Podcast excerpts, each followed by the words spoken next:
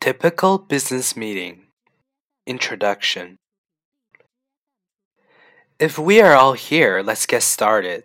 First of all, I'd like you to please join me in welcoming Jack Peterson, our Southwest Area Sales Vice President. Thank you for having me. I'm looking forward to today's meeting. I also like to introduce Margaret Simmons, who recently joined our team. May I also introduce my assistant, Bob Hemp? Welcome, Bob. I'm afraid our National Sales Director, Ann Trusting, can't be with us today. She is in Kobe at the moment, developing our Far East sales force. Let's get started.